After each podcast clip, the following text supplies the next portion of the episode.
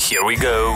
yes 九三三双节棍，羽绒家里的那个宠物龟啊，哦最 近呢就开始生蛋。哎，对，产卵了哈。我们呢收养它大概有八年了，然后完全不知道它是一个母的乌龟啊然后突然间两天前它竟然下蛋了，听说哦，乌龟就是在气温比较高的时候呢，嗯容易排卵啊。是啊，你可能在想说，哎，羽绒家有那个呃雄的乌龟咩？哎没有哦，所以只有这一只，对不对？，对，它是独居 一只。可怜我不知道如果它晚上有偷偷跑出去，然后再鬼跑回混来， 啊！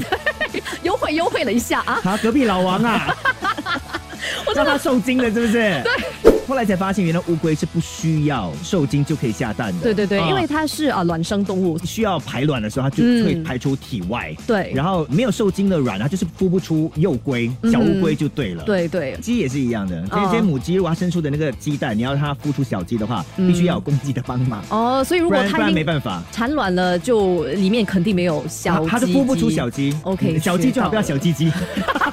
星期一至星期五，下午五点到晚上八点，影双昆华。加羽绒 yes 九三三双节棍。